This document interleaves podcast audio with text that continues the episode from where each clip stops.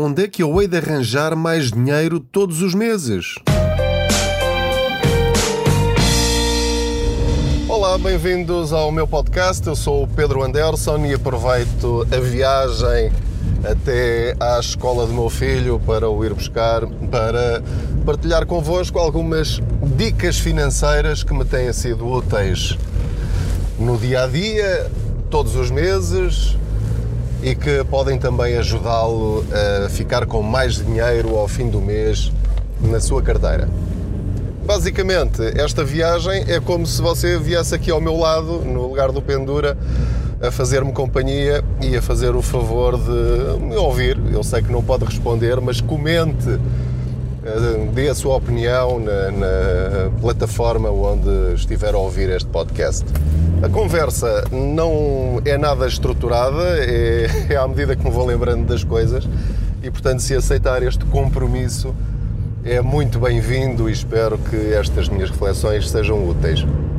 Hoje estava a lembrar-me que há muitas pessoas que comentam no Facebook do Contas Poupança ou no blog Contas Poupança que não sabem como é que uh, hão de poupar mais dinheiro. A maior parte de nós acha que não é possível. Eu já chego ao fim do mês sem nada. Como é que ainda me estão a pedir, entre aspas ou sem aspas, para poupar? Não dá, até parece que estão a gozar comigo. Eu ganho pouco e ainda me estão a dizer para poupar. Mas eh, esta gente, quem é que eles pensam que são?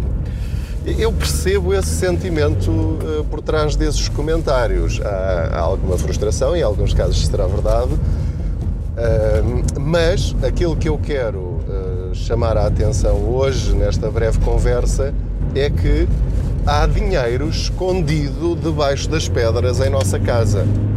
Há dinheiro escondido debaixo da sua cama e há dinheiro escondido debaixo da das meias na sua gaveta, há dinheiro escondido na sua cozinha atrás da máquina de lavar. E se está a achar já estas comparações ridículas, tudo bem, por mim na boa. É só a minha experiência. Nós gastamos dinheiro sem nos apercebermos. Quando, por exemplo, estou a pagar comissões de manutenção de conta ao meu banco 3, 4, 5, 6 euros por mês, sem necessidade nenhuma, porque nada me impede, há casos em que impede, por exemplo, ter o crédito à habitação e ser obrigado a ter lá a conta. Mas não havendo nada que me impeça de mudar de banco para um banco que não cobra nada, eu estou todas as noites, todos os meses, neste caso, uma vez por mês, a abrir a janela e a deitar 6 euros cá para baixo. Só isto, mais nada. É um dinheiro que está debaixo da cama na sua casa. 6 euros por mês. É só isto, é apenas um exemplo. Paga a luz e o gás e não quer saber do preço do quilowatt-hora que está a pagar. Tudo bem, mudava de empresa, tem de ter esse trabalho, obviamente. Mudava de empresa e poupava 5 ou 10 euros por mês. Ah, mas onde é que está esse dinheiro? Está debaixo das meias, numa gaveta em sua casa. Só tem de se mexer e gasta exatamente a mesma eletricidade, só que mais barata. Outros exemplos. Posso usar os cupões de desconto dos hipermercados ou os cartões de fidelização dos hipermercados. Aproveitar aquelas promoçõezinhas que eles fazem da, compra de, de na compra de 20 euros fazem um desconto de 5. Eu, por exemplo, tenho 4 cartões lá em casa de um hipermercado, do outro tenho dois, ou seja, para cada hipermercado, e tenho os cartões de todos, tenho sempre um para mim, um para a minha mulher e outros para os meus filhos, se as regras, se os regulamentos desses cartões permitirem. O que quer dizer que, enquanto você que tem um cartão poupa 5 euros, eu na mesma compra estou a poupar 10. Repare como 16 mais 10 já vamos em 26 euros. Só se as pessoas não quiserem ligar rigorosamente nada a isto. Combustíveis. Gasto cerca de 150 euros em combustíveis todos os meses. Temos dois carros cá em casa. Às vezes vai mais, outras vezes menos, às vezes temos de fazer viagens até à terra, gastamos mais. Porque é que eu hei de gastar naquela marca se eu sei que ao lado o mesmo combustível está 10 cêntimos mais barato? Já estamos a falar de mais 10, 15 ou 20 euros por mês. Onde é que está a ver esse dinheiro? Num armário da cozinha entalado entre duas panelas. Portanto, reparem, são pequenos gestos, pequenas atitudes. E eu podia continuar por aí afora. Um dia destes faço um artigo só com uma lista exaustiva de todos os euros pode poupar por mês. Agora, uma pessoa que ganha o salário mínimo nacional, com estes. Eu tenho quase a certeza que quem ganha o salário mínimo nacional já faz isto. De outra forma, era quase impossível eh, ter o dinheiro para as coisas básicas. Eh, eh, as pessoas que mais me preocupam, se é que eu tenho de me preocupar com isso, não tenho, mas preocupo-me, são as pessoas que ganham 1000, 1200, 1500, 2000 euros por mês e querem lá saber desta conversa. E depois queixam-se que ao fim do mês não têm dinheiro. Nada contra. Mas, mas é que são, tanto, são tantos os comentários de pessoas que acham normal chegar ao fim do mês sem dinheiro, que, que isto faz-me muita confusão. Faz-me confusão agora. Faz-me confusão agora. Porque eu já fui assim. Eu já gastei todo o dinheiro que ganhava e não ficava nada preocupado com isso.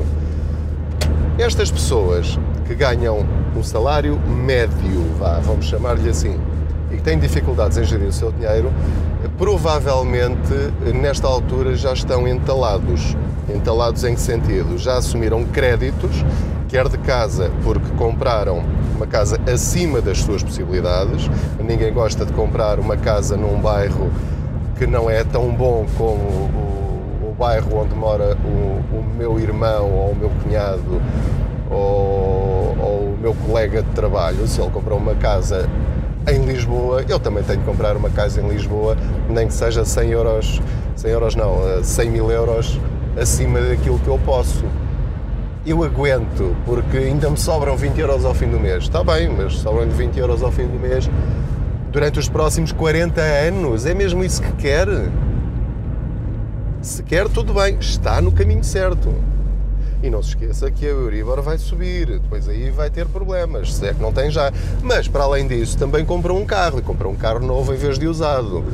E comprando um carro usado, se calhar comprou um de 20 mil euros e, e se calhar, se fizesse bem as contas, só podia ter comprado um de 10 mil.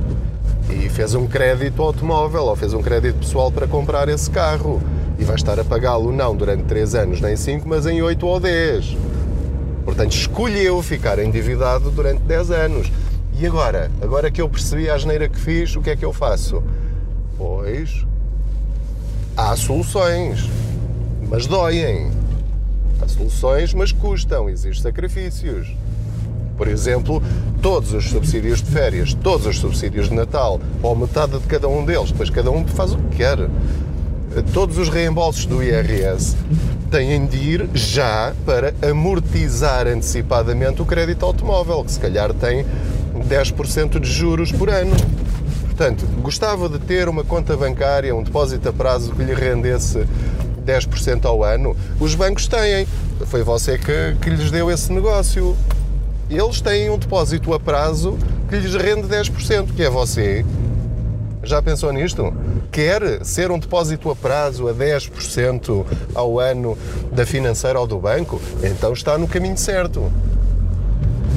Portanto, eu, eu, eu espero que esta, esta minha reflexão o ajude, pelo menos, a acordar. Porque é possível, pode.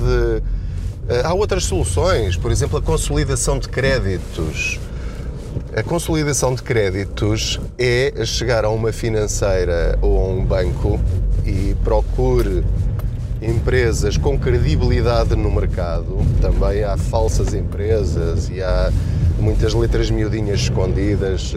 Pergunte, peça referências, investigue, veja se aquela empresa tem uma boa imagem no mercado, se há, eh, se há queixas, se há reclamações no portal da Caixa ou noutros sítios, na internet, enfim, procure. Uh, o que é a consolidação dos créditos? É pegar no seu crédito da casa e no seu crédito do carro, e mais o crédito pessoal e mais os cartões de crédito, e juntar tudo no crédito da casa, por exemplo. Fazer um crédito com tudo. Há situações em que isso é possível, há situações em que não. Mas tente uma prestação, somando todas as prestações, pode estar a pagar 800 euros em créditos e fazendo uma consolidação de créditos, pode ficar a pagar 500 ou 600. Mas o que é que isto significa? Significa que a muito longo prazo vai estar a pagar o seu carro não em 8 anos, mas em 40 ou em 30. Portanto, a longo prazo é um mau negócio a curto prazo é um bom negócio porque liberta-o. Agora, essa folga de 300 ou 400 euros que vai conseguir, o que é que vai fazer com ela? Ah, vou já juntar para comprar um telemóvel novo. A geneira vai pegar nesse dinheiro e amortizar essa dívida. Vai pegar nesse dinheiro e rentabilizá-lo ao máximo para acabar com as suas dívidas todas, começando pelas mais altas até às mais baixas. Assim que estiver livre, e não precisa fazer isto em ano e meio, pode fazer isto em 5 anos, em 10, em 15 ou em 20. Mas acredite que eu que vou acabar de pagar a minha casa aos 82 anos, eu não vou deixar que isso aconteça. Eu quero, nos próximos 10, 15 anos, reduzir substancialmente o meu crédito à habitação. Isto porquê? Porque não tenho crédito automóvel nem crédito pessoal, não tenho mais nenhum crédito na minha vida. Nem quero, nem vou ter, a não ser que precise muito ou que chegue à conclusão que é um bom investimento. Portanto, tenho um peso em cima, mas vou tirá-lo. Não sei quanto tempo vai demorar, mas vou conseguir. Se está endividado, e repare, eh, nós às vezes pensamos que uma pessoa endividada é uma pessoa que não consegue pagar as suas contas ao fim do mês. Se tem um crédito à habitação, você, eu, estamos endividados. Temos uma dívida. Aquilo é uma dívida. Crédito é um nome bonito para uma dívida e ela se agora é suportável, pode vir um dia em que deixa de o ser e perdemos tudo ou perdemos muito. Vamos sofrer muito com isso. Pense agora, seja inteligente, faça contas, não tem de fazer tudo o que lhe estou a dizer, mas deve pensar naquilo a dizer. É esse o meu objetivo com este podcast.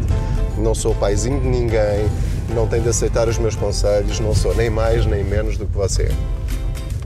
Mas a conclusão a que eu cheguei ao longo destes 10 anos em que investigo eh, estas questões das finanças pessoais é que se tivermos cabeça, a nossa vida financeira pode ser muito melhor.